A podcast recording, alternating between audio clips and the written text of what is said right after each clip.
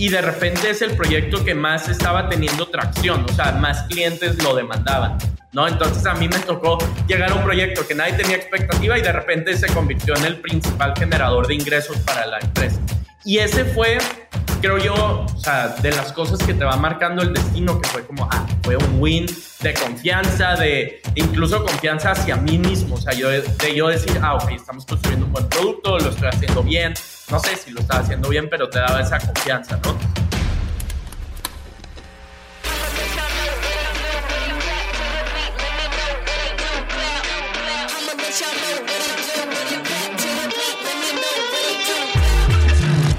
Hola, hola y bienvenidos a un episodio más de True Growth Podcast. Yo soy Fernando Trueba y semana a semana descubro la historia detrás de las personalidades que están transformando el ecosistema emprendedor en Latinoamérica.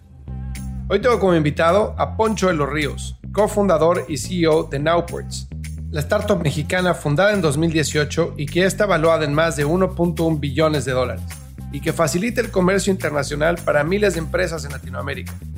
Por medio de un agente de carga digital, Nowports agilita los procesos de importación y ayuda a transportar grandes volúmenes de mercancía vía aérea, marítima o terrestre, desde y hacia los cinco continentes, ahorrando tiempos, costo y esfuerzos. La historia de Poncho es realmente fascinante. Él nació en una familia de emprendedores dedicados a los servicios de logística, con valores y principios implacables. Desde pequeño, mostró un interés particular por la tecnología y aprendió a programar él solo usando la computadora que sus padres le regalaron. A los 18 años, Poncho decidió dejar los estudios para irse a probar suerte en Silicon Valley. Sin visa de trabajo, sin estar aceptado en alguna universidad, Poncho se fue a California con el apoyo de sus padres y un poco más. Un día, que parecía como cualquier otro, Poncho estaba trabajando en su computadora en un café en Palo Alto, cuando para su sorpresa, vio entrar a una persona que cambiaría su vida por completo. Su nombre, Esther Wozicki, la autora del libro How to Raise Successful People, o en español, Cómo educar personas de éxito.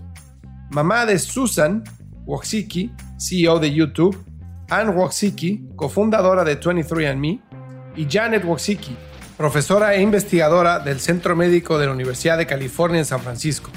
Esther es conocida como la maestra de Silicon Valley y es famosa porque fue en el garaje de su hija Susan donde se fundó Google. A sus escasos 18 años, Poncho tuvo la entereza y la madurez de acercarse a Esther para presentarse y platicar con ella con el genuino interés de conocer más de su historia, sin saber que al hacerlo estaría cambiando su vida por completo. Esther acogió a Poncho como si fuera su hijo, le ayudó a conseguir su primer trabajo en Silicon Valley y le abrió las puertas de su casa, en donde tuvo la oportunidad de conocer a personalidades como Reid Hoffman, fundador de LinkedIn, o May Musk, la madre de Elon Musk. Sin saberlo, ahí se comenzó a escribir la historia de Nowports. Y aquí está Poncho para contarnos el resto. Antes de comenzar con la entrevista, te cuento que ya están abiertas las aplicaciones para True Growth Master Program, el único curso de Growth Marketing en español impartido por expertos de verdad y diseñado para emprendedores y ejecutivos de marketing y producto. Está realmente espectacular este curso.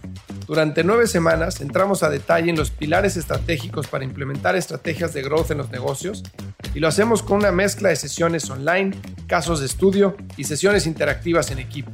Ejecutivos de startups como Justo, Kavak, ATT, Aprende Institute, Clara, entre muchas otras han participado con nosotros.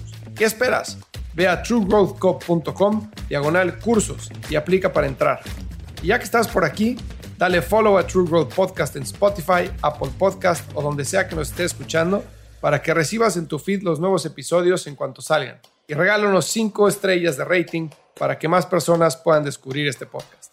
Te dejo con entrevista con Poncho de los Ríos, cofundador y CEO de Nowports. Poncho, qué honor tenerte en el podcast. Bienvenido a True Growth. ¿Cómo estás? No, todo muy bien y un honor en verdad estar acá, Fer. Soy fiel seguidor del podcast, entonces un gusto poder visitarlo.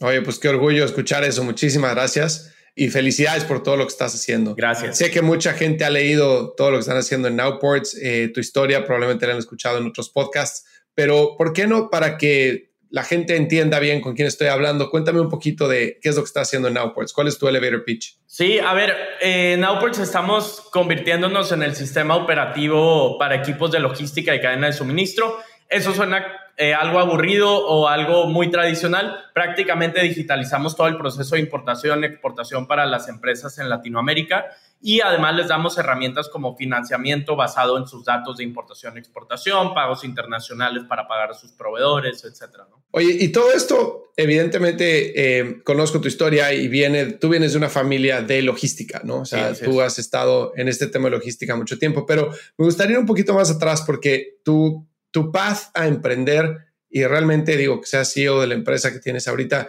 con el tamaño que tiene y la edad que tienes es impresionante, ¿no? Pero mucha gente se pregunta cómo, o sea, cómo lo hizo, cómo llegó Poncho a donde está, este, cuál es su camino, ¿no? Y sé que pasaste un tiempo en Silicon Valley. Me gustaría que, si, si no te importa, platicar un poco de esa etapa de tu vida. Sí, obvio. Mira, la realidad es que cuando lo hablábamos justo antes de arrancar el podcast, ¿no? Creo que hay veces que puedes ver una parte de la historia que es lo que sale en Forbes, en TechCrunch, pero yo te diría, Fer, que, que se dio de una manera mucho más natural o simple en cuestión de que desde que tengo conocimiento de, de mí mismo, me ha encantado construir cosas, ¿sabes? Y a construir cosas me refiero principalmente de software. Yo, yo soy geek desde que me acuerdo, me encanta hacer páginas web, aplicaciones, etc. Entonces creo que el camino tanto a Silicon Valley como a emprender eh, ahora con Outports, se dio mucho más construyendo soluciones a problemáticas que veía y que después resultaron ser un negocio o un trabajo, ¿no? Te voy a poner un ejemplo. Yo empecé a, aprender inteligencia artificial porque es un tema que me apasionaba mucho en ese entonces. Y resulta que por querer aprenderlo y aprenderlo, tuve mi primer trabajo, que fue en Silicon Valley. O sea, y me dieron la oportunidad de entrar a un equipo. Pero te diría que se dio así, practicando lo que disfrutaba hacer todos los días, como que me fue llevando a distintos pasos hasta que hoy en día es Now pues lo que es, ¿no? Que todavía nos falta muchísimo por recorrer, pero ahí vamos un poco en Latinoamérica. Y ahorita que mencionaste esto de practicando lo que disfrutaba hacer y encontré mi primer trabajo en Silicon Valley, yo, por ejemplo, yo me fui a Estados Unidos en 2012, bueno, terminé la maestría en 2012. Y mi sueño, me acuerdo perfectamente que mi sueño era trabajar en Venture Capital o en un early, early stage startup, ¿no? Y mi, era irme a San Francisco, eso es lo que quería hacer. En aquel entonces, en 2012, no miento, había dos posiciones en todo Estados Unidos para entrar a, un fondo de inversión, ¿no? Una era en Andresen Horowitz y la otra en Sequoia. Y bueno, aplicaciones ya te podrás imaginar, o sea, cientos de miles de personas que querían entrar ahí. Y realmente te decían, tienes que venir a trabajar gratis. O sea, literal, era de, esto es muy nuevo, vas a venir, vas a aprender aquí y obviamente si haces las cosas bien, trabajas, vas a tener una planta, vas a trabajar aquí, te vamos a dar un sueldo, pero de entrada era, haz tu práctica aquí gratis, ¿no? Y yo recuerdo que quería hacerlo, pero no podía hacerlo porque tenía familia. Entonces ya, bueno, me encantaría, es mi pasión, me encanta, pero pues ¿cómo le hago? ¿De qué le doy comer a, mi esposa y a mis hijos, no? Entonces en ese momento yo no podía hacer ese sacrificio. Entonces tomé un, un, camino un poco más largo que fue irme al corporativo para conseguir una visa, que conseguir la visa es un tema complicado, agarrar experiencia, después pasarme al lado del emprendimiento, ¿no? ¿Cómo fue para ti el conseguir ese primer trabajo en Silicon Valley viniendo de México? Sí, mira, creo que parte, la realidad es que parte de, un privilegio, una gratitud increíble que tengo a todo lo que pasó antes de Silicon Valley, ¿no? O sea, yo eh, creo que ya lo he contado en algunos foros, pero yo venía de una familia que la realidad es que nunca nos faltó nada y vivimos bien, pero con recursos limitados, ¿no? Económicos. Y mis papás cuando vieron que yo tenía una pasión por la tecnología, etcétera, primero hacen el esfuerzo de oye, a ver, te vamos a dar esta computadora para que ya no tengas que usar la de la familia, ¿no? La que usaban todos. Y luego te vamos a pagar este curso y te vamos a pagar este verano. Y fue escalando conforme yo también veían que tenía un compromiso al desarrollo, etc. Entonces, te platico esto de, de como lo que pasó antes de Silicon Valley para que me entiendas que al momento que se presentó la oportunidad de, de irme, como que mi única limitante era yo mismo, porque mi familia siempre me había dicho como, sí, toma el riesgo, ¿no? Y, de verdad que cuando aplico y cuando recibo una oferta de trabajar en Estados Unidos, mi familia en ningún momento me dijo, no dejes la escuela, aquí quédate, sino fue, a ver, vamos a ver cómo lo hacemos económicamente, porque obviamente mudarte lleva un costo, etcétera. Pero creo que siempre sentí que podía perderlo todo, que, que el perderlo todo era muy era muy limitado, 18 años, ¿sabes? Sin familia, etcétera. O sea, la verdad es que tú crees que puedes perder algo, pero, pero hay poco que, que en verdad pueda pasar, ¿no? O sea, lo peor era que me vaya mal y regresar seis meses después. Claro. ¿Y qué evaluabas en tu mente en ese entonces? ¿Era un tema de eh, hoy voy a tener chamba, pero pues no voy a acabar la carrera, o eras muy estructurado o te habían educado de una forma tal en la cual... Te, te diría que incluso hasta un estilo de liderazgo propio es, estaba buscando la aventura también. Nunca había vivido fuera, nunca me había ido de intercambio. Fue como, a ver, vamos a lanzarnos. Lo que sí, o sea, vamos a lanzarnos, vamos a ver qué pasa, cómo nos va, pero de lo que sí estaba 100% convencido, y esto es real, es iba a aprovechar cada una de las oportunidades. Entonces, si te contara cómo era el día a día trabajando allá, o sea, era muy intenso. Todos los días iba a tratar de conectar con gente, a buscar algún ingeniero que me pudiera enseñar algo, a quedarme muchas más horas en el lugar de trabajo para poder hacer o para poder alcanzar con quienes yo estaba trabajando, ¿no? Yo era el único practicante en la empresa. Entonces, ahí había un reto gigantesco de poder estar a la altura de lo que se exigía para el rol, etcétera. Entonces, te diría que no fue una decisión muy analítica, fue mucho más buscando la aventura y, tratando de ver qué pasaba, pero pues sí con, o sea, siempre hablo de esto, ¿no? Pero el pensamiento del samurái, o sea, yo iba listo para morir y dejarlo todo ahí. qué bueno. Y ahorita que mencionaste el, el, sacar provecho de todo y el networking que en Silicon Valley es súper común, y creo que es bien diferente a lo que pasa en México, ¿no? O sea, sobre todo la, la, la, la mecánica o la dinámica del networking, que es llegar a un lugar donde no conoces a nadie, te ponen tu name tag y como que tienes que penetrar ahí los círculos y ya hay tres personas que están hablando y como que tienes que llegar ahí y presentarte. Es bien difícil romper esa barrera, ¿no? Y claro, lo, lo sigue siendo para mí a los 40 años después de todo lo que he hecho, pero para alguien a los 18 años llegando a un lugar nuevo, me imagino que debe haber sido algo sumamente complicado. Sí, aparte de que, de que creo que mi personalidad se ha ido adaptando conforme al rol de Nowports y hemos ido creciendo, etcétera, pero por naturaleza era muy introvertido, ¿no? O sea, eh, me atrevería a decir que un 95% de los programadores somos introvertidos y, y nos gusta estar en la computadora en silencio, pero bueno, a ver, te vas adaptando. Yo creo que también había otras limitantes, desde el inglés, que, a ver, yo hablaba inglés, pero no era un inglés tan conversacional eh, para hacer en un evento, etcétera. Y, y, de hecho ahí, Fer, lo que te diría que está cambiando en México es que creo que se están creando como círculos de apoyo y eso es algo que yo no, no me tocó experimentar tanto en, en California, o sea, en California me tocaba ver mucho algunos meetups en el que alguien iba y enseñaba algo y después había cervezas y todos hablaban de un tema en específico. Ahora en México y en la TAM, eh, me tocó estar seis meses el año pasado en Brasil y, viajo muy seguido a Ciudad de México, etcétera. Me toca más como círculos de apoyo más que lugares donde alguien enseña algo. Y eso para mí es una magia que está pasando en la TAM, que es lugares donde vas, cenas casual con otros nueve o diez emprendedores, pero todos hablan de problemas aleatorios y de repente hay alguien que te puede dar un muy buen consejo. Ok, sí, se está formando una muy buena comunidad, la verdad. Eh, estuve la semana pasada en, la Ciudad de México y la verdad es que sí sentí como la energía y el, o sea, donde vas hay un evento de emprendimientos. El mismo, era jueves 7 de julio y había cinco o seis eventos de emprendimiento, ¿no? Eso me dio muchísimo gusto. Concuerdo, concuerdo. Sí. Oye, a ver, cuéntame, entonces te vas a, Silicon Valley, eh, tienes tu primer trabajo y ¿qué pasa después? Eh, ¿cómo, ¿Cómo vas evolucionando para llegar a donde estás hoy? Mira, creo que, bueno, a ver, llego a Silicon Valley, llego como practicante, eh, pasó una buena historia que es el underdog, ¿no? O sea, yo llego como practicante y los primeros meses me dicen, oye, hay este proyecto, era un proyecto de la empresa. Creo que es irrelevante contar el proyecto, pero imagínate que era un proyecto de lado, ¿no? Que ellos decían, bueno, a ver, que alguien lo desarrolle, vamos a ver si pega y si no, pues no pasa nada, lo apagamos y ya. Entonces me ponen a cargo de ese proyecto y de repente es el proyecto que más estaba teniendo tracción, o sea, más clientes lo demandaban, ¿no? Entonces a mí me tocó llegar a un proyecto que nadie tenía expectativa y de repente se convirtió en el principal generador de ingresos para la empresa.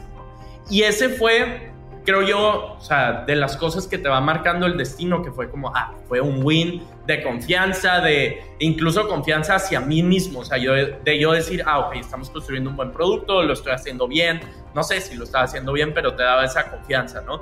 Y creo que ese fue mi primer victoria, si así lo quieres ver. O sea, la primer victoria llegando fue, me dieron un producto del que nadie tenía expectativa, terminó resultando muy bien.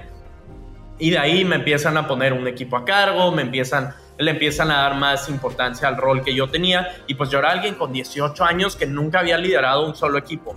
Que creo que terminó siendo una ventaja de alguna forma porque, eh, por ejemplo, algunas prácticas que a mí me encanta hacer. O sea, yo yo decía, entre estar en la universidad o estar aquí, obviamente quiero estar aquí aprendiendo, pero también quiero disfrutar, ¿sabes? Y también quiero pasármela bien y trataba de, trabajar mucho en la cultura del equipo, que creo que hoy en día Nauperts es algo que también nos representa, etcétera, ¿no? Entonces, esa fue la, eh, la primera victoria.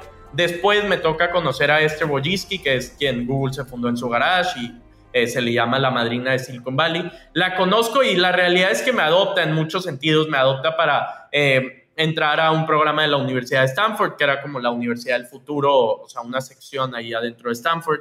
Me ayuda incluso como coach, ¿sabes? Yo, yo en ese momento no tenía muchos mentores y ella se convirtió en alguien clave para el día a día, ¿sabes? O sea, yo le decía, oye, Esther, no sé cómo llevar a cabo las reuniones de uno a uno con mi equipo. Y ella se sentaba conmigo y me enseñaba. Creo que se convirtió como en una compañía que yo también necesitaba estando fuera, solo, etcétera, ¿no? Eh, de ahí, en el programa de Stanford, conozco a Max, eh, con quien después cofundo Nowports. Y imagínate que en Max encontré, o sea, yo decía, yo soy bueno en producto y en crecimiento. Creo que lo sé hacer bien y creo que lo domino pero no sé operación, no sé administración, no sé finanzas, customer service, y encontrar a alguien que, o sea, sabía eso exactamente, ¿no? Entonces yo empecé a trabajar con Max y decía, no sé si, no sé si voy a hacer una startup con él, pero sé que me encanta estar con él. Entonces empezaban a llegar proyectos y se nos ocurría hacer cosas y te digo, se dio solito hacer Nowports. No es que dijimos vamos a empezar una empresa, sino que hacíamos páginas, hacíamos aplicaciones, hasta que un día empezamos a aprender más de la necesidad de logística y de ahí nació el, en verdad, irnos a full con Outputs, ¿no? ¿Y cuál sería, em, mencionaste 18 años, mi proyecto le va bien, empiezo a tener más relevancia, me empezar a dar equipo, ¿no? Y, y muchas veces, mucha gente trata de contrarrestar la falta de experiencia con un over-index en autoridad, ¿no? Entonces es como decir, oye, tengo 18 años, pero pues aquí yo soy el jefe, ¿no? Y poner actitud de jefe. que por lo que yo he escuchado de ti es todo lo contrario a tu estilo, ¿no? Por lo que yo he escuchado, tú eres más de escuchar. Sí, a ver, en lo absoluto. Imagínate, uh, me voy a saltar a, hoy en día, ¿no? Nowports eh, creo que es grande, o sea, operamos en 12 países distintos, estamos en tres industrias principalmente, que es la de logística, pagos, perdóname, logística, eh, financiamiento pagos y seguros, ¿no? Y, la verdad es que creo que lo hemos hecho increíble, o sea, en cuestión de expansión, servimos a más de 4.000 empresas en Latinoamérica, etcétera. Pero lo importante de esto es que no hay forma de que yo hubiera podido construir eso sin el equipo de liderazgo que tenemos hoy en día. Entonces, mi rol desde que empecé laboralmente hasta hoy en día ha sido conformar a un equipo de expertos a los que pueda escuchar y en base a eso irlo alineando a la estrategia global que tenemos en Outwards, que creo que eso sí más o menos es lo que debo tener claro en el día a día. Entonces, esa vez a los 18 años que me dan la oportunidad de tener un equipo a cargo, etcétera, yo tenía el mismo pensamiento, o sea, ocupamos gente que en verdad pueda realizar los tecnicismos de esto, porque a ver, a mí me encantaba la inteligencia artificial y me encantaba la programación, etcétera, pero tampoco era experto. Creo que siempre he sido mucho más generalista que especialista, ¿no? Ok. ¿Y cuál es, cuál es un consejo que te haya dado Esther en términos de manejo de equipo que te haya cambiado este, completamente tu forma de liderazgo? Mira, más que de tamaño de equipo, quiero contarte de otro que, que para mí lo tengo escrito en mi cuarto y todo el tiempo estoy en eso. Es como el día que perdiste los pies del suelo, o sea, como lo perdiste todo prácticamente, ¿no? ¿no? No hay forma, o sea, una vez te alejas de tu realidad y empiezas a construir una ficticia en tu mente, prácticamente ahí empieza tu declive, ¿no? Como líder, como empresa, etcétera. Y a ver, a mí me lo contaba Esther que eh, su yerno era Sergey Brin, ¿no? El fundador de Google. Y, de repente, te juro que yo iba a su casa y estaba Reid Hoffman de LinkedIn. Entonces yo decía, si ella me está dando este consejo, por alguna razón ha de ser, ¿no? Entonces creo que el consejo más fuerte que me he llevado es humildad. O sea, yo, yo veía de ella y trato de llevarla a cabo. Es muy fácil, en mi opinión, dejarte ir por las notas, dejarte ir por, por X situación que se pueda presentar para, para la startup, pero a ver, hay momentos difíciles, creo que vienen momentos difíciles a nivel global y entender de dónde venimos, por qué lo hacemos, es mucho más importante que, cualquier nota, ¿no? O reconocimiento. Sí, completamente. Siempre operar con humildad, este, siendo tú mismo y no perder el centro, ¿no? Eso creo que, creo que donde lo veas, eh, y a mí me encanta el deporte, por ejemplo, ¿no? Y cuando ves algún este, deportista como Ronaldinho, por ejemplo, que era un mago, ¿no? Un tipo que se pisaba en la cancha y hacía pedazos a todo el mundo y el día que lo perdió y que se puso a hacer eh, a dedicarse a otras cosas, cayó, ¿no? Completamente. Y así le pasa mucho a la gente, ¿no? Concuerdo. También se te van muchas oportunidades.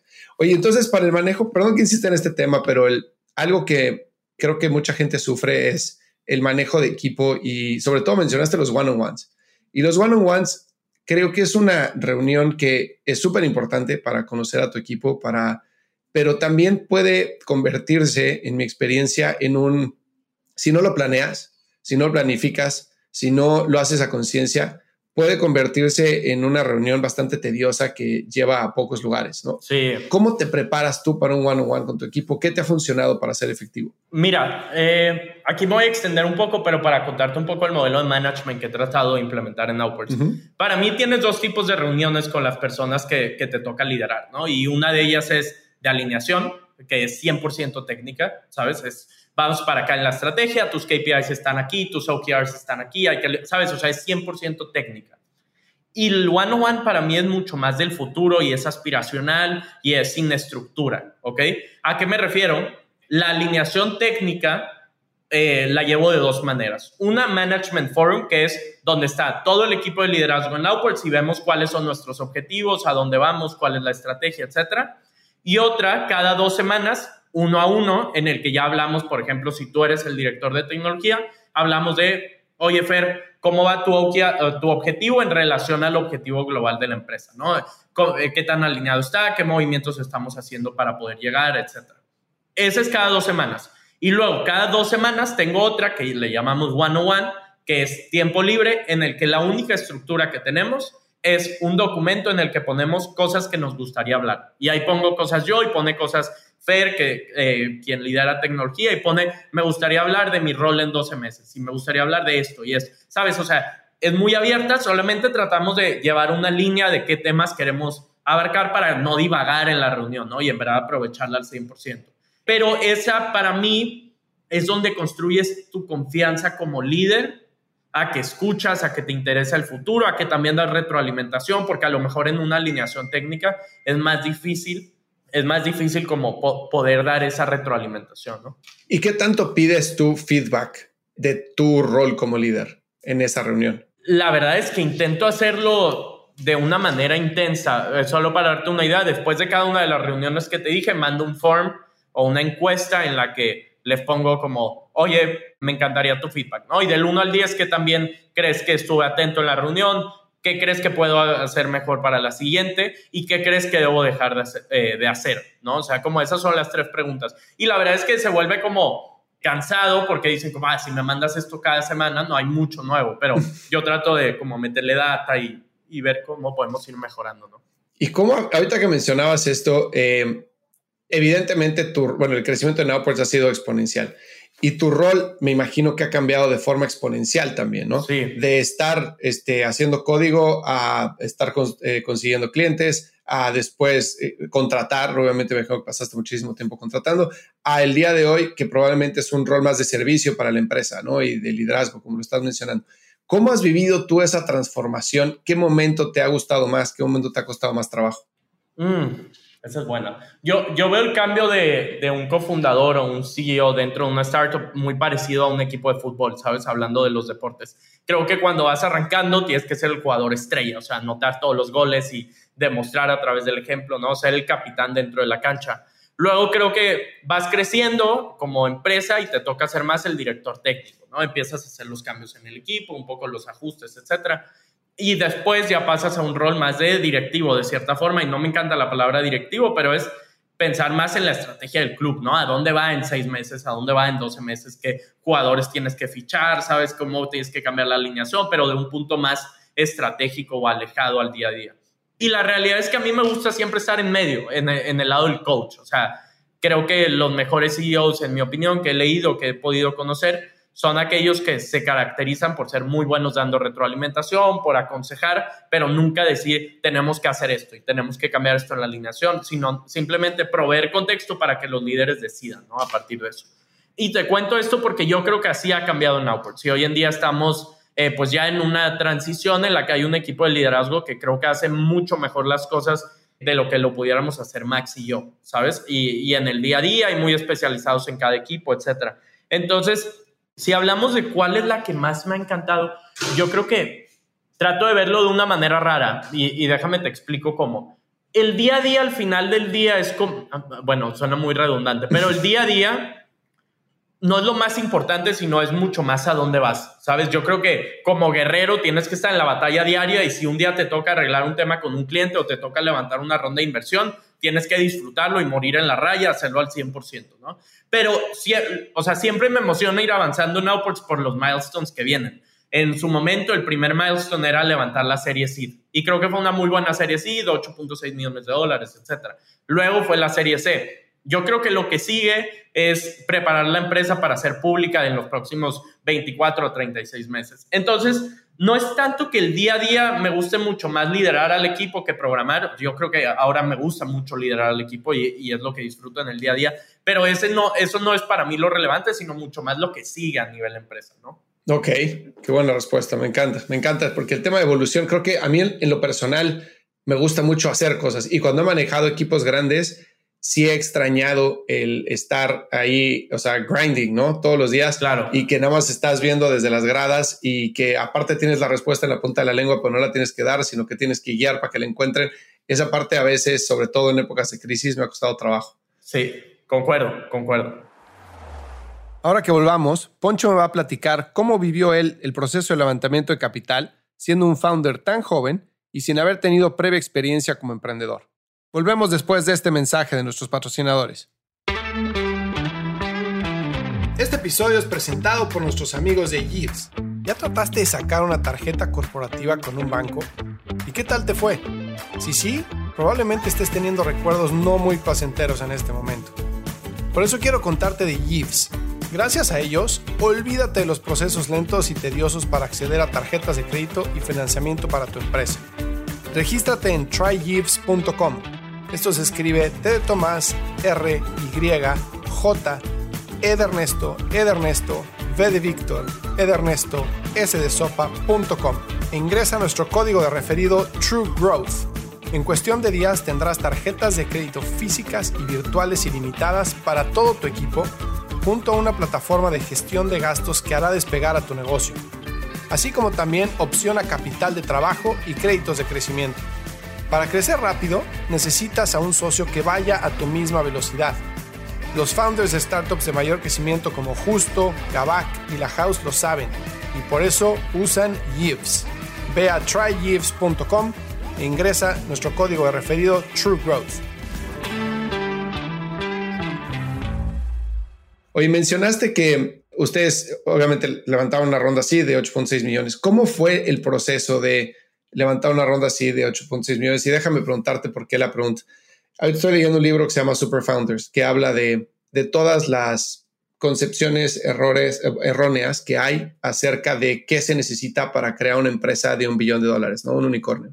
Entonces, la gente piensa o tiene la percepción de que son founders como tú, ¿no? De súper jóvenes, college dropouts, que fueron a una Ivy League school y que se fue el camino también piensan que fueron los primeros en lanzar en un mercado que no existía competencia. Entonces existe este, ese tipo de percepciones que parece que por mucho tiempo guiaron a los VCs para identificar cuáles founders se les invierte o no. Entonces hay un, hay un journalist que me encanta de Wired que se puso a investigar y hacer un estudio estadístico para ver más de 250 empresas que se han creado que valen más de un billón de dólares y desmentir todos estos tipos de percepciones, ¿no? Entonces él encontró que realmente no son college dropouts, que más de un 25% de la gente tiene PhD más que dropout de los que han creado empresas de un billón, que ha habido muchísimas empresas que han estado en market expansion más que en market creation, que ha habido muchísimas empresas que ya habían tenido previas fallas anteriormente, que habían sido emprendedores y que no habían sido exitosos. Entonces, encontró todos estos puntos y los, y los cambió y dijo, a ver, no, tienen que, tienen que darle oportunidad. Si tú no te saliste de college, tienes una oportunidad de, poner una empresa. Y si tú tienes 47, 55 años y simplemente tienes las ganas de hacerlo, puedes poner una empresa y puede valer lo mismo, ¿no? Entonces, me encantó ese libro, me parece, me parece espectacular, pero sí creo que en el proceso de levantamiento de capital hay un poco de bias hacia ciertas cosas, ¿no? ¿Cómo fue tu experiencia levantando una ronda tan grande? Mira, creo que cuando hablamos de, justo del levantamiento de capital es uno de los temas en los que más se percibe o se busca gente que haya estado en una Ivy League, que se haya graduado, me explico, porque llevan mucho más experiencia en manejo de capital.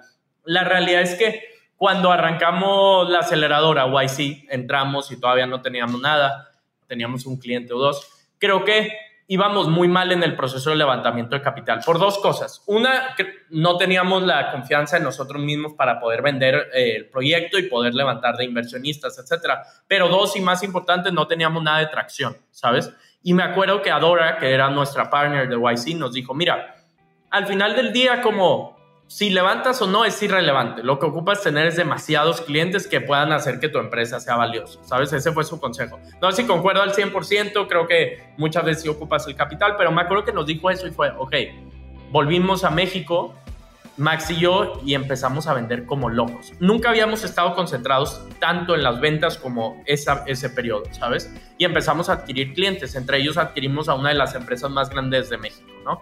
Y fue un parteaguas porque nos dimos cuenta que ese era el tipo de empresas que necesitaban Outwards, etcétera. Pero a lo que voy es que el obtener a ese cliente y ponerlo en nuestra presentación de, de, levantamiento de capital, o sea, en nuestro deck, hablaba por sí solo, ¿sabes? O sea, de repente se empezaba a hablar, oye, no, el, la startup que acaba de entrar a YC tiene a la embotelladora más grande del mundo en su, en su deck, ¿sabes? Nosotros era como, ah, ok, ese fue un validador. Y también otro validador, yo creo que fue la, eh, no sé si la palabra es humildad, pero el estar abiertos a feedback todo el tiempo. Nosotros, como no habíamos estado en una universidad, no teníamos mucho network, etcétera, empezamos a buscar a otros founders de YC, ¿sabes? De logística, de la TAM, de México. Y ellos veían que éramos muy abiertos a recibir feedback, a ver qué podíamos hacer mejor, etcétera.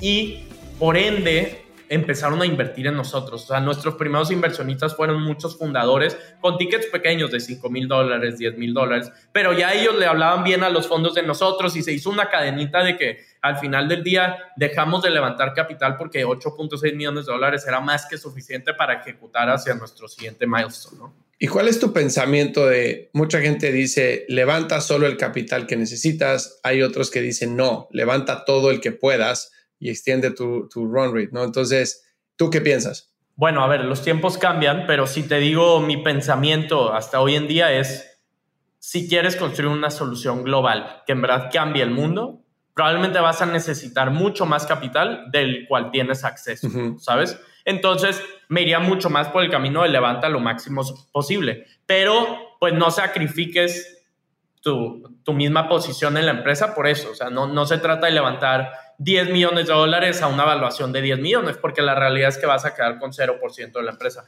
Pero sí trataría de levantar lo más posible eh, a términos justos, ¿no? Que parezcan razonables, sin duda. Ok. Mucho más de lo que un estado financiero o una proyección pudiera, pudiera llegar a calcular para eso. Claro, sobre, todo para navegar tiempos como los que ven ahorita, ¿no? Sí. Hoy mencionaste eh, un cliente que da muchísima eh, validación al concepto de Nowports, al negocio, a ustedes, al equipo, ¿no? Obviamente cuando ya pones un logo como es en tu presentación, muchas cosas pasan, no solo el levantamiento de capital, sino para cerrar otros clientes. No imagino que es como la primera ficha de dominó que tiras y, se siguen todos los demás. Claro. Pero, ¿cómo fue el cerrar el primero? O sea, ¿qué, eh, tenían el producto ya listo? Este, ¿Estaba en work in progress? Eh, ¿Cómo fue ese proceso? No, Sabes que cuando arrancamos eh, vendiendo y que cerramos los primeros clientes, todo lo que teníamos eran pantallazos de una plataforma que no existía, ¿sabes? Pero estábamos calculando mucho el, qué dolor tenían nuestros clientes, etcétera. Y una vez que lo cerramos, fuimos y nos sentamos con ellos por semanas. O sea, hablando de este primer cliente grande que cerramos, por así decirlo, estuvimos en sus oficinas más de 15 o 20 días trabajando en un mapa que les mostrara dónde estaba eh, su carga, etcétera. Y eso fue muy nutritivo porque como que nos nos volvimos parte de su propio equipo, ¿sabes? Y eran muy receptivos también a que nosotros les preguntáramos qué necesitaban, qué dolores tenían, etcétera, ¿no? Y ese fue el proceso también con este cliente gigante, o sea, de meterte en sus oficinas y... Sí, de, hecho ese fue el más nutritivo, porque sí fue la primera vez que agarramos un cliente que sentíamos que tenía un dolor por Nowports, o sea, que tenía un dolor que Nowports le solucionaba. Eh, contándote muy rápido, Nowports funciona mucho mejor para una empresa que mueve 25, 30 contenedores al mes que para una que mueve una o dos. Y la razón de eso es muy sencilla. La que mueve una o dos puede manejar su logística a través de correo, de teléfono y no va a tener un dolor grande. La que mueve 25, 30 ya es un tema importante. O sea, por contenedor que mueves tienes que enviar más de 80 correos, más de 15 documentos y no, pues te ayuda a reducir todo eso a prácticamente ser automático. Entonces tú les platicas la idea, les dices, esto es lo que queremos hacer o esto es lo que estamos construyendo y ellos dicen, excelente, o sea, por fin llegó el, producto que estamos buscando. Tal cual, y te das cuenta que, ok, no es que estés construyendo una vitamina, sino es un analgésico, ¿sabes? O sea, es algo que en verdad le duele a los clientes. Y ahora con la tecnología, pues siempre hay, hay, hay este, altibajos, ¿no? Y sobre todo en el proceso de desarrollo, tú puedes estimar que, no sé, en dos meses puedes tener la plataforma lista y siempre pasa algo y te extiendes tres, seis, nueve meses, ¿no? Claro. Al no tener el producto listo y tener ya un cliente así en la puerta, ¿cómo vas manejando las expectativas para ir entregando y, no quedar mal? Al día de hoy, Nowports sigue desarrollándose, ¿sabes? Seguimos entregando herramientas cada semana y seguimos eh, agregando, no sé, módulos, reportes específicos, ¿sabes? Vamos escuchando al cliente e iteramos. Y no nada más a nivel global, sino ya tienes un producto que funciona en 12 países distintos. Entonces, las aduanas en los países son distintas y las necesidades de visibilidad, etcétera. Entonces, a lo que voy es que en ese comienzo, y creo que hasta hoy en día, íbamos entregando versión por versión, ¿no? A ver, oye, esta versión inicial tiene un mapa que te muestra dónde va tu contenedor Aquí ya puedes ver los documentos, aquí ya puedes ver la comunicación, ¿sabes? Nos íbamos como paso a paso hasta que yo creo que hemos llegado a un punto de madurez en el que un cliente llega, está feliz con Outports, pero con el tiempo le queremos ir agregando más y más valor, ¿no? Y ese punto me interesa muchísimo que básicamente es product-led growth lo que estás haciendo, ¿no? Estás creciendo con el producto, estás desarrollando en base a las necesidades que ves de los clientes, pero si me voy un poquito más atrás hacia la metodología tanto de design thinking como de este, Agile Engineering como de Growth, en la que habla de muchísima experimentación continua, ¿no? De estar entendiendo al cliente, identificando el problema, creando hipótesis, construyendo MVPs para testear, medir, incorporar aprendizajes y así poco a poco ir avanzando hacia adelante. ¿Qué tanto dirías que en una empresa como Nowports, que me imagino que al principio es mucho enfoque en adquisición, pero ya que adquieres tu retención es bestial, ¿no? Debe ser una retención altísima porque se convierte en una forma de operar de la empresa. ¿Qué tanto en una empresa como Nowports experimentas tanto para la parte de adquisición de clientes contra la retención al, inicio de la compañía? Bueno, ahí es un tema del que hablamos diariamente en Nowports y te voy a decir por qué. Porque los primeros tres años estuvimos enfocados en adquisición, adquisición, adquisición. O sea, nuestro principal KPI por mes era cuántos nuevos clientes pudimos traer. ¿sabes? Y la realidad es que cuando creces y ya el equipo de ventas es más grande de, de 10 personas, de 15 personas, hoy en día es un poco más grande a 300 personas o 270. Pero ahí tienes que ser muy cuidadoso con el mensaje, que, que, adquirir clientes no significa un éxito en el largo plazo, sino retenerlos es el éxito en el largo plazo. O sea, al final del día, la adquisición es algo momentáneo, la retención es lo que en verdad distingue a tu empresa entre poder ir a la bolsa o no poder ir a la bolsa, etcétera, porque es como una cubeta de la cual salen y salen clientes. Entonces, uno de los aprendizajes más fuertes que nos llevamos y hasta errores que te diría que cometimos fue no poner suficiente atención en la retención como lo hacíamos en la adquisición. Ahora ha cambiado, ahora gran parte de nuestros KPIs son alrededor de la retención y de cómo podemos vender más productos a los clientes que ya tenemos, etcétera, ¿no? Pero si volviéramos a empezar now, por si, si estuviéramos en el día uno, yo creo que pondría una balanza de 60, 70% retención 30 o 40% adquisición. Y la razón de eso es mucho más, o sea, digo, no me quiero poner muy matemático, pero adquirir 10 clientes por mes y retener 95% de ellos es mucho mejor que adquirir 30 por mes y perder 90% de ellos, ¿sabes? O sea, entonces la retención es, es la clave del juego, en mi opinión. Completamente de acuerdo. ¿Y qué tanto experimentan ustedes de forma continua? ¿Qué tanto se permiten cometer errores, probar nuevas cosas este, para lograr mejores formas de trabajar? Me gustaría decir que todo el tiempo, ¿eh? y, sobre todo en adquisición, en servicio al cliente, en producto. Por ejemplo, ahora justo corrimos una campaña de marketing que, que hizo mucho ruido, que fue el patrocinio a un equipo de fútbol, ¿no? Y la realidad es que son test que hacemos como empresa y son cosas que queremos ver si funcionan y si nos traen más adquisición, más lealtad a la marca, etcétera. También justo hicimos una campaña de marketing eh, alrededor de todos los parques industriales, bueno, no todos, todos los parques industriales cerca de la Ciudad de México para poner Nowports y luego que le marcáramos a los clientes y ya nos reconocieran. Y creo que los resultados a veces son buenos y a veces son malos, pero mientras el interés compuesto de todos ellos dé positivo, estamos en un muy buen lugar, ¿no? Completamente. Y creo que lo más difícil de implementar culturas de, experimentación es que mucho puede ser el verbo, ¿no? Lo que dice el CEO, lo que dice el equipo ejecutivo, pero que contra la acción es diferente, ¿no? Déjame darte un ejemplo. nosotros trabajamos con muchas empresas que dicen que quieren experimentar, que dicen que quieren hacer, encontrar formas nuevas de hacer las cosas, que quieren que el interés compuesto del crecimiento sea positivo. Pero a la hora de, de implementar sus métricas para los equipos, dejan muy poco espacio o ninguno para la experimentación. Sino que la forma en la que miden los, los OKRs, los KPIs de los equipos, son 100% por resultado y no permiten que la gente se salga del manual que ya saben que funciona para poder encontrar esas nuevas formas. Claro. Entonces dicen una cosa, pero no lo hacen. ¿Tú en dónde crees que estés? Mira, incluso cuando hablas de, ese ejemplo, creo que hay otro que, que es mucho más obvio o mucho más fuerte en las organizaciones. O sea, más allá de poner las métricas, ¿no? Yo creo que lo, lo, que me he dado cuenta que puede pasar en las organizaciones es que cuando alguien se equivoca o hace un proyecto loco, sus propios peers o manager directo, como se lo recriminan todo el tiempo en vez de celebrarlo, ¿sabes?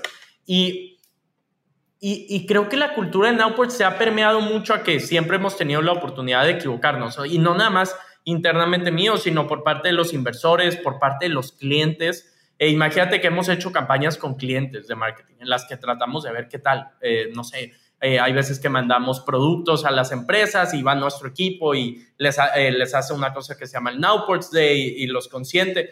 Y son cosas que terminan funcionando o cosas que terminamos vetados de la empresa, ¿sabes? Pero creo que como esa curiosidad constante de todo el tiempo estar viendo qué es lo que hace sentido y cómo podemos darle más satisfacción a los clientes es lo que nos mueve. Hay una cosa que nosotros decimos internamente en la empresa que es queremos convertir la logística en algo sexy. ¿sabes? Entonces, ¿qué te mueve a convertirla en algo sexy? Te mueve patrocinar un equipo de fútbol, te mueve poner billboards en las avenidas más concurridas de Latinoamérica, etcétera, ¿no? Y como ese no es una métrica que diga, vamos a traer más clientes, vamos, es mucho más ambiguo, es vamos a convertirlo en algo sexy, creo que da una apertura al error, ¿no? Y da una apertura a cometer errores y poder equivocarte constantemente, etcétera, ¿no?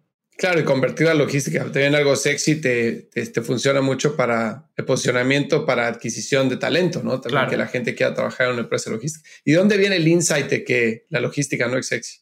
Ah, bueno, yo creo que empezando por los dos fundadores, la logística no es algo que a nosotros se nos hacía sexy. Creo que la logística se convierte en algo sexy cuando entiendes que hay detrás, que 90% de lo que está a tu alrededor alguna vez estuvo en un contenedor marítimo. Entonces ahí empiezas a entender que las cosas más importantes en la vida o en la economía no están a, simple vista, ¿sabes? Tienes que entender de dónde vienen, etcétera. Y, y, yo creo que la logística es algo muy aburrido hasta que entiendes el por qué y cuál es el impacto que tiene en tu día a día, el, el por qué tu producto de Amazon no llega a tiempo, etcétera, ¿no? Claro. Incluso hoy en día en la inflación. O sea, hay un estudio que justo salió recientemente en el que los altos precios en el mover carga de punto A a punto B eh, pueden ser hasta 36 a 40% del impacto de la inflación. Es algo gigantesco, ¿no? Y, y creo que eso es una de, de, las cosas que queremos poner en primera plana. Y si Nowports es una embajadora que la logística esté en primera plana, nos encantaría, ¿no? Oye, siguiendo sobre ese punto, ¿cuál es el, ese punto que los mueve a ti a Max en, en Nowports? O sea, si nos enfocamos en el why. Sí. O sea, ¿cuál es la logística? No es sexy, lo dijiste tú, y estoy de acuerdo, pero ¿cuál es el, cuál es el, el punto de la pasión para construir Nowports? Mira, vuelvo a lo del 90%, que es algo que tenemos que estar súper conscientes. Si asumes que la, la puerta que está detrás de mí, la chapa, la computadora, la silla, todo eso estuvo en un contenedor marítimo. Te habla de que los negocios de, detrás de estos productos dependen, dependen de alguna manera en sus procesos logísticos, ¿sabes? Y luego, cuando te das cuenta que todos ellos tienen una actividad logística, puedes usar a la logística como un potencializador para que esos negocios crezcan. ¿Ok? Te voy a poner un ejemplo muy rápido. Hoy en día las empresas que necesitan importar o exportar normalmente van con un banco y les piden un crédito. Oye, puedo tener un crédito para comprar este producto en China. Pero el problema de ese, de ese modelo o de, de lo que se viene trabajando es que los bancos utilizan un, un historial crediticio tradicional, tu buro de crédito, cuánto tienes en tu cuenta para usarlo como colateral. Y en Outwards dijimos, si, digitalizamos todo el proceso de importación, podemos usar esos datos de importación y exportación como nuestro, nuestro verificador, en vez de usar el, el buró crediticio que lleva tantos años y creo que es un poco irrelevante en las empresas, etcétera. Y eh, con eso les damos capital y nosotros hoy en día le podemos prestar tres o cuatro veces mucho más capital que un banco tradicional a las empresas. Entonces, el why es cómo ayudas a las empresas a crecer en un modelo completamente distinto que sea solo darles capital, sino en verdad mejorar toda su cadena de suministro. Y creo que esa es la clave de Nowports. Está increíble, me encanta porque al final del día utilizas tus propios datos para, para poder agilizar el proceso, ¿no? Claro. Oye, ¿y qué tanto fue esa la idea de inicio? cuando empiezas Nowports, eh, ¿qué tanto se transformó en esto contra ya sabías que iba para allá? Pues mira, la idea siempre estuvo ahí en cuestión de transparente, vuelves a la logística más transparente, les das más datos y ellos pueden mejorar su día a día, ¿no? Nuestras principales métricas eran, hoy en día los equipos de logística están más de 15 horas a la semana haciendo reportes manuales. Vamos a reducir eso a cero para que puedan enfocarlos en tareas mucho más estratégicas, ¿no? O sea, esos eran unos de los esfuerzos que nosotros hacíamos. Y ahora que creo que hemos ido cumpliendo con esa misión es, ok, hoy en día los equipos dependen de un banco tradicional. Vamos a cambiar eso. Y tienen que hacer pagos tradicionales internacionales que se tardan tres días en reflejar, etcétera. Vamos a cambiar eso. Entonces, el objetivo siempre ha sido convertir el día a día de los equipos de logística o cadena de suministro en mucho más fácil, transparente y automático para que las empresas crezcan. Yo creo que una de las mejores maneras en las que las empresas pueden crecer es a través de su propia cadena de suministro y no lanzando nuevos productos, no solo a través de sus equipos de growth, etc. Una de las historias que me encanta de esto es, y voy a utilizar marcas en específico para que te des una idea, pero Sara, la marca Sara hoy en día, Intex, se tarda siete días en posicionar un nuevo producto a nivel global, ¿ok? Entonces, si hoy en día hay un meme que se vuelve viral, tú la siguiente semana ya puedes encontrar una camisa de ese meme en el anaquel de Sara, ¿ok? Cuando lo comparas con Nike, Nike se tarda en promedio cuatro meses a ocho meses en cada campaña, ¿ok? Entonces, si se pone de moda algún color o algún deportista, le va a llevar cuatro a seis meses poder posicionarlo y eso te cambia las reglas del juego te las cambia completamente, que te puedes mover mucho más rápido, eres mucho más flexible. Obviamente tu cadena de suministro es mucho más intensa, pero también hay un retorno más grande a poder posicionar las cosas rápido, ¿no? Nos gustaría convertir a cada empresa en Latinoamérica en un Sara que pueda posicionar sus productos, ¿no? Sí, tienes toda la razón. O sea, lo que vino a hacer Sara es, es, alucinante, ¿no? Cuando antes había dos temporadas al año de ropa, ¿no? Primavera, verano y otoño, invierno y se acabó. Sí. O sea, Sara tiene ya alrededor de 24 temporadas al año, ¿no? O sea, es una cada dos semanas. Es alucinante. Sí, es increíble. Y si algo no funciona en la anaquel, lo puede retirar y, y lo, lo, cambia por algo nuevo. Oye, eh, Ponchi, cuéntame algo de, de ti como persona. Fundar una empresa, eh, bueno, irte de Silicon Valley 18 años, fundar una empresa tan joven ¿Cuáles han sido los sacrificios o qué has dejado detrás para poder llegar a donde estás? Bueno, creo que vendes tu alma al diablo, que en este caso el diablo es Nowports en un buen sentido. O sea, el día a día obviamente es pensar y estar todo el tiempo pensando en Nowports y enfocado en cómo podemos ir al siguiente paso, etcétera. Pero te diría que también trato de tener demasiado cuidado a nivel personal, ¿no? Desde tiempo con familia, con amigos, etcétera. Entonces, el sacrificio viene a priorizar. O sea, hay veces que sí tienes que escoger si es más importante venir a la graduación de un amigo o abrir la nueva oficina en Outport. Sí, creo que tienes que hacer un balance entre todo eso y tienes que entender qué es lo más importante y lo más prioritario hoy, pero creo que vendría un poco ahí las relaciones más allá de lo familiar como las relaciones personales, ¿no? Que Albert, escucharte hablar y Albert, o sea, se ve que tú eres un cuate muy centrado y que lo tiene muy claro.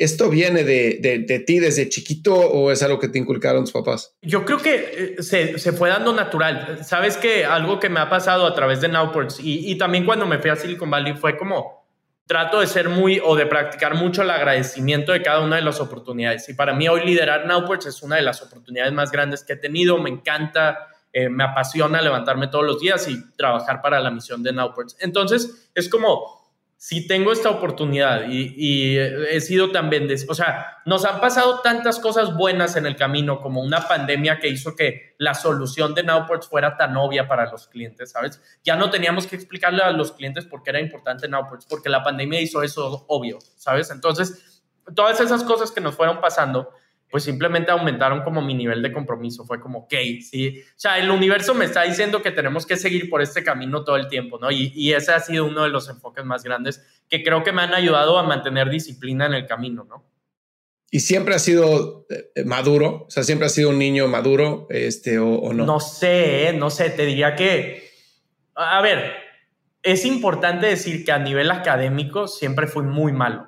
En todo, o sea, eh, desde prima, bueno, desde kinder hasta preparatoria, creo que fui muy malo académicamente, entonces, eh, pero digo, más allá de lo académico y de lo escolar, creo que a nivel personal siempre he sido un poco maduro, eh, la llevo muy bien con mi familia, entonces nunca hubo un regaño como tal, yo te juro que hasta el día de hoy nunca me, o sea, nunca me castigaron, nunca me regañaron, sino fue mucho más, oye, a ver, esto está mal por esta situación y creo que debes verlo de otro punto, ¿sabes? Como el modelo educativo que llevé fue muy reflexivo más que, que de, castigo, etcétera, ¿no? Y, eso aportó a mi madurez, en mi opinión, a entender el por qué algo no se debe hacer, no nada más no hacerlo, ¿no? Y la rutina de agradecer, que, a ver, no puedo estar más de acuerdo y, y que yo la practico y tengo hijos y realmente me cuesta trabajo que lo hagan porque pues muchas veces eso viene con la madurez, ¿no? Pero ¿de dónde viene el estar tan centrado en el agradecimiento?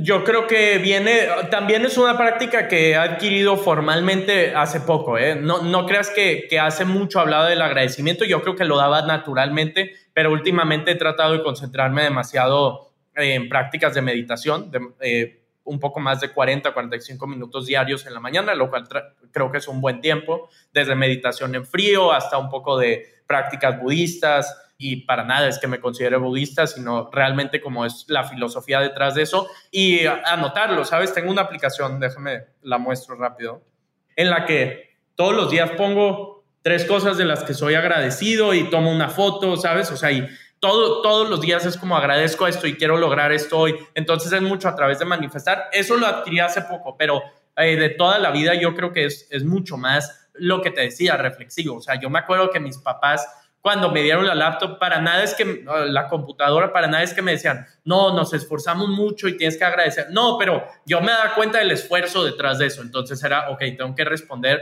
con responsabilidad y con resultados, etcétera, ¿no?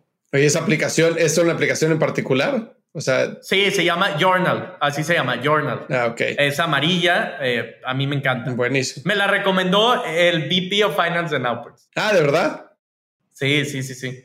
Qué buena. Sabes que el rodearnos de un equipo, y esto es real, no nada más un equipo, amigos, eh, como founders, etcétera, que compartan mucho esa filosofía de agradecimiento, de meditación, de cuidado personal, sí para mí ha sido un balance increíble, ¿sabes? O sea, ha sido un, como decir, estoy en la pelea diario, estoy en la batalla y vamos a ganarla y nos levantamos todos los días con el pensamiento de samurái, pero también tengo cuidado y me escucho cómo me siento y cómo quiero seguir avanzando, etcétera. ¿Sabes? Y y eso ha sido mucho de, del entorno en el que estoy, más que, de más que que nazca de mí. Realmente no nació de mí. O sea, el formalizarlo y el ver maneras de agradecimiento y meditación es de cosas que he ido aprendiendo del equipo de liderazgo en Outwards y de otros fundadores que, que admiro, ¿no?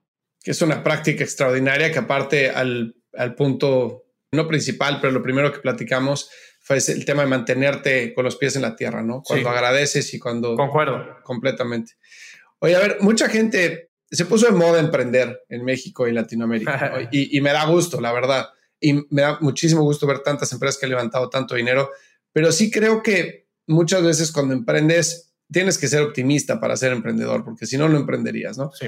Pero muchas veces falta contar ese lado complicado, ¿no? y si uno ve la historia de Nowports, dice, a ver, este Poncho, súper joven, se va a Silicon Valley, este conoce, este, o sea, está en la misma casa de repente un día donde estaba Reid Hoffman, o sea, que quién vive esas cosas, ¿no? o sea, entender que eso es, o sea, eso no puede ser la expectativa de alguien cuando alguien emprende o cuando se va a vivir a Silicon Valley. Yo viví en Silicon Valley ocho años y en la vida había Reid Hoffman, ¿no? y fui a 17 mil eventos de networking y en la vida estuve con las personas con las que estuviste tú, ¿no? Entonces, ¿qué expectativa le darías tú a alguien que, que quiere emprender hoy un negocio? O sea, ¿cuál es la realidad de las cosas? Ah, cuando emprendes, creo que es muy fácil tratar de caer en las cosas más banales o más frías, ¿sabes? ¿Cuáles son? Hoy justo, ah, voy a evitar el nombre, o sea, pero un muy buen amigo me dice como, oye, ¿cómo puedo salir en Forbes Story Under 30? ¿Sabes? y yo te juro que la manera en la que Nowports o yo salí ahí personalmente fue, nos hablaron. O sea, nos hablaron, no, no es algo que estábamos buscando, ni nos hablaron y me encantó y me emocionó mucho estar ahí. Y tengo el artículo aquí en mi oficina, ¿sabes? O sea, no, no te quiero decir que no es algo importante para mí, porque me gustó el reconocimiento, pero no es para lo que trabajaba diario, ¿sabes? Yo creo que la mejor manera en la que ganas un maratón es corriendo, no viendo en qué kilómetro vas, ¿sabes? Eh, corriendo y liberando tu mente, entrenando tu mente a que no tienes que estar viendo la hora todo el tiempo, ni qué kilómetro va, ¿sabes? Yo lo veo así. Entonces, cuando hablas del emprendimiento, nos han pasado demasiadas cosas buenas y sexys, como lo de Reed Hoffman y lo de Esther, pero confío en que si no nos hubieran pasado esas, nos hubieran pasado otras, ¿sabes? O sea, nos hubieran pasado otras cosas buenas solo por estarnos presentando diario en la batalla, o sea, por diario ir avanzando y ir haciendo lo que nos tocaba. O sea, la única manera en la que te encuentras con esas cosas es haciendo lo que te toca, no tanto buscando eso, porque eso es más como un resultado, más que un input, Completamente. ¿sabes? Yo así trato de verlo, o sea, trato de verlo. No sé si es la manera correcta, porque de repente sí es bueno tener objetivos claros, de este año quiero aparecer en Fourth Story, Under Story, etc. Y está bien mientras eso no dicte tu día a día y te distraiga del enfoque real, ¿sabes?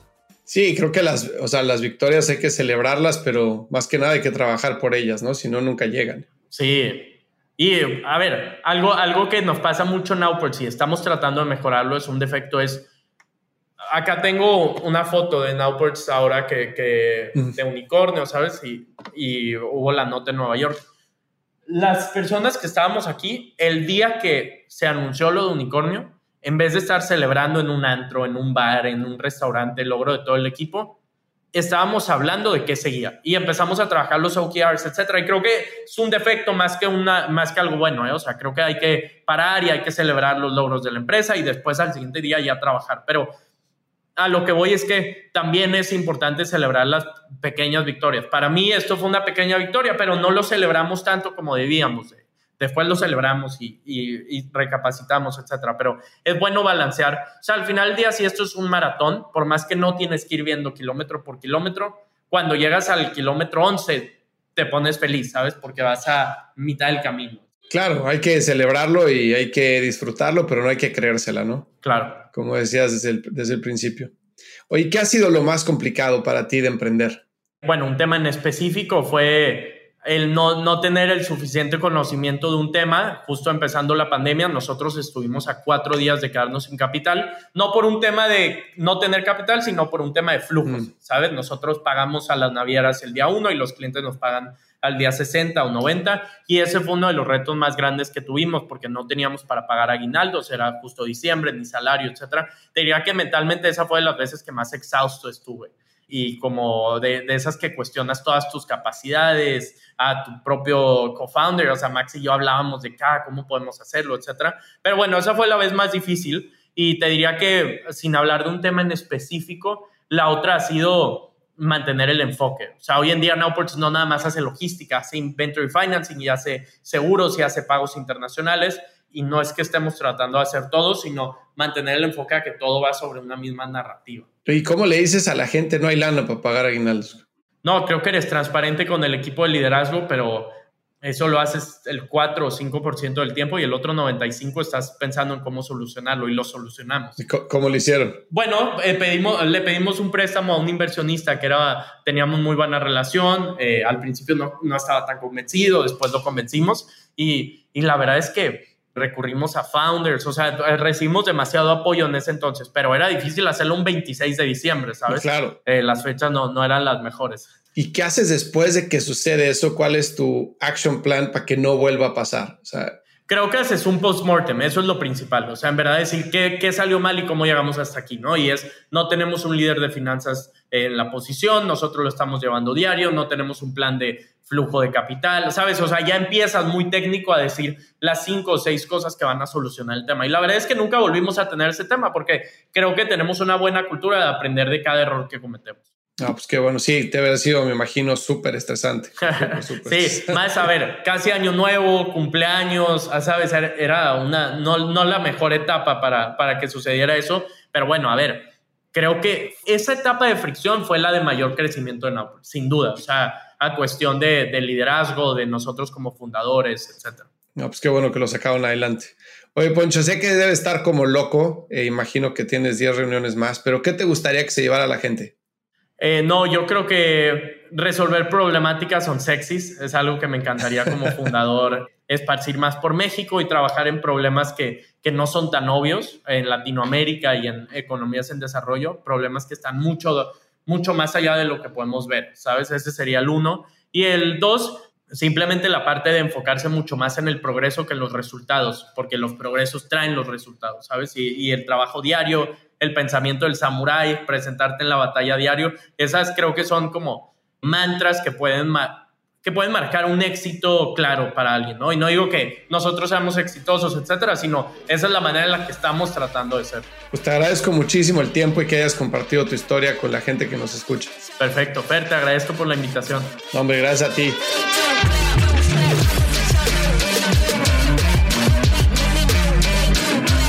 Hey, no te vayas. Si quieres conocer más sobre Growth, ve a truegrowthco.com y descubre todas las soluciones que tenemos para personas que quieren avanzar su carrera y emprendedores y ejecutivos que buscan acelerar el crecimiento de sus negocios. Muchas gracias por escucharnos. Si te gustó este episodio, cuéntale a alguien. Y si no, también cuéntale a alguien. La mejor forma de ayudarnos es compartiendo tu opinión. Dale follow a True Growth Podcast en Spotify, Apple Podcast, donde sea que nos estés escuchando. Y ya que estás aquí, regálanos 5 estrellas para que más gente como tú descubra este podcast. Suscríbete a nuestro canal de YouTube para seguir los episodios de True Growth de una forma más interactiva y síguenos en Instagram para conocer más sobre nuestros invitados. Yo soy Fernando Trueba y te espero el martes en el siguiente episodio de True Growth Podcast. Mientras tanto, sigue creciendo.